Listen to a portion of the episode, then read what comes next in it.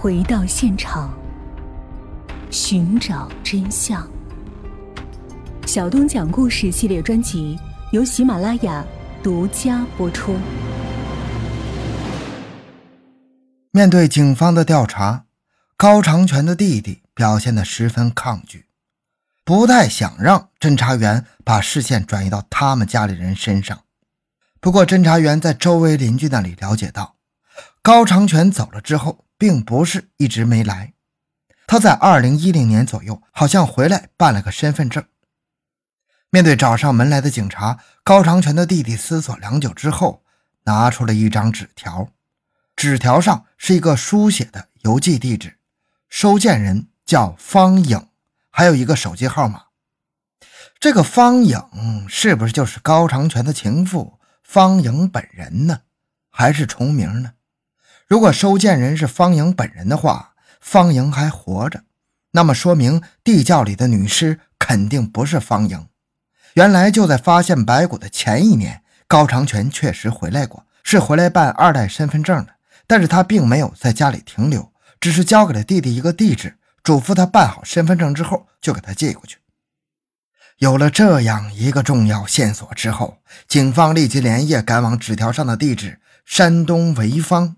第二天早上十点，警方来到了纸条上的那个地点。这是一个城乡结合部的平房小院，院里没有人，锁着门。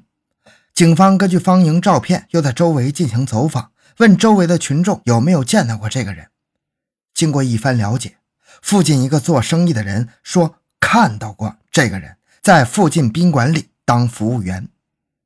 按照指点，警方来到了那家宾馆，并最终见到了住在这个小院里的人。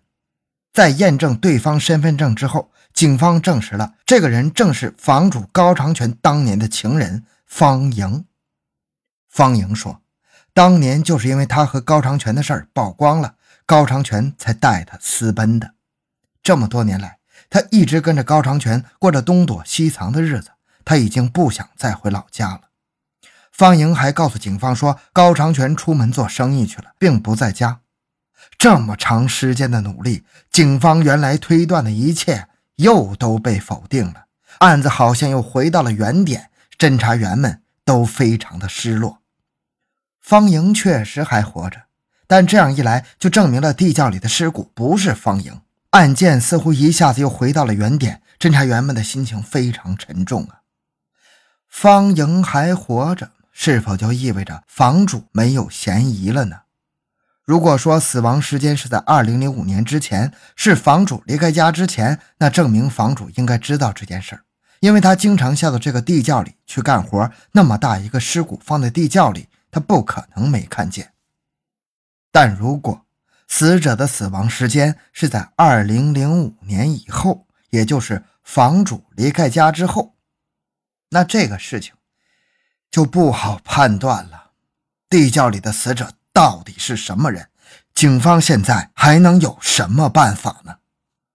侦查员开始摸排所有租住过那间小院的房客们，了解到高长全出走之前就把院子南边的空地改成了停车棚，方便旁边学校里的学生在这里停车。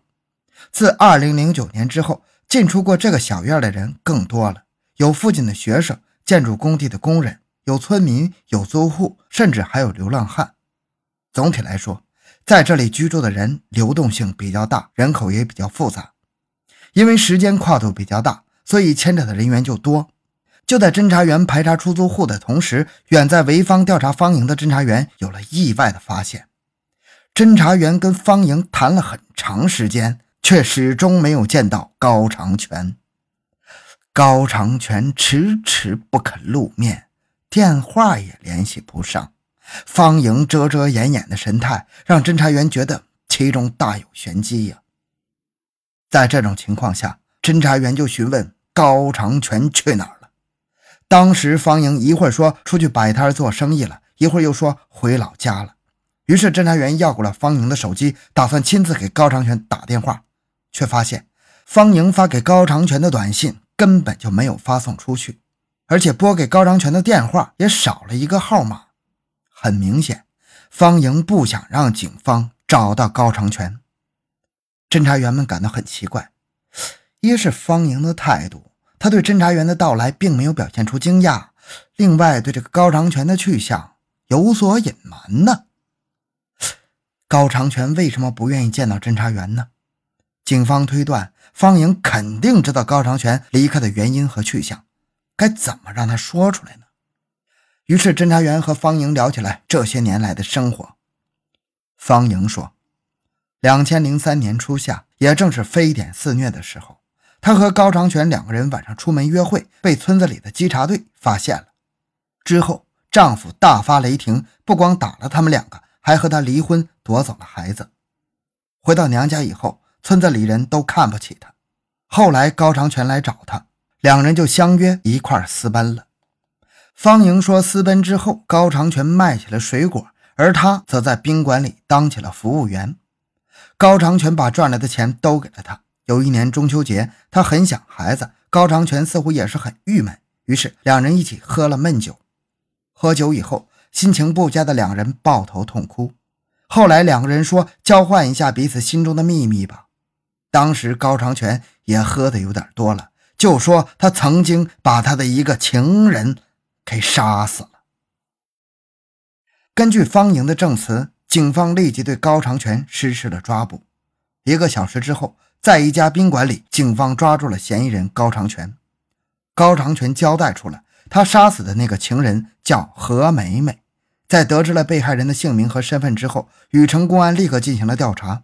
何梅梅的家人证实，十八年前何梅梅就走失了，不知去了哪里。那个时候年纪二十五岁，身高一米五八左右，长发。警方还提取了何梅梅家属的 DNA 和窖底白骨 DNA 进行比对。结果证实，地窖里的尸骨正是何梅梅。二零一三年十月二十四日，在警方接到报案之后三十五个小时，犯罪嫌疑人高长全终于到案了。经过几十个小时交锋之后，高长全交代了自己杀害情人何梅梅的经过。那么，二十五岁的何梅梅是怎么成为高长全的情人呢？终于到了揭开真相的时候了。高长全说，他和何梅梅是一九九四年认识的。当时，高长全因为涉嫌一起强奸案被判有期徒刑三年，缓期四年。虽然没有真正坐牢，但是在缓刑期间，如果他有不良的记录，那么他还要坐牢服刑。何梅梅。在明知高长全有妻室，而且还有犯罪前科的情况下，还是成为了高长全的情人，他也是有自己不良动机的。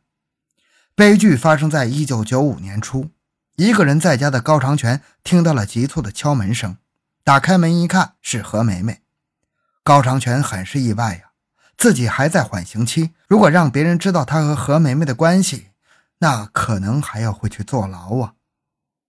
看到四周无人。高长全赶紧将何梅梅拉进屋里。何梅梅进了高长全家的北屋之后，坐在北屋贴东北角、放着南北方向的床上。尽管家里没有别人，但是何梅梅的突然上门，还是让高长全很是头疼。高长全说，两人相好一年了，何梅梅一直向他要钱。一次约会中，何梅梅提出要三千块钱给她哥哥买拖拉机。他当时为了哄何梅梅高兴，就含糊的答应了，但没想到竟然这么着急就找上门来了。于是高长全就告诉何梅梅，他没钱给不了，等借到了再给。何梅梅听了大怒，她一边往外走，一边大声说要和高长全的父母告状。高长全害怕外面的人听见，就用两只手使劲的掐住何梅梅的脖子，把何梅梅掐死了。杀了人之后，高长全害怕了，他把何梅梅的尸体扔到了地窖里。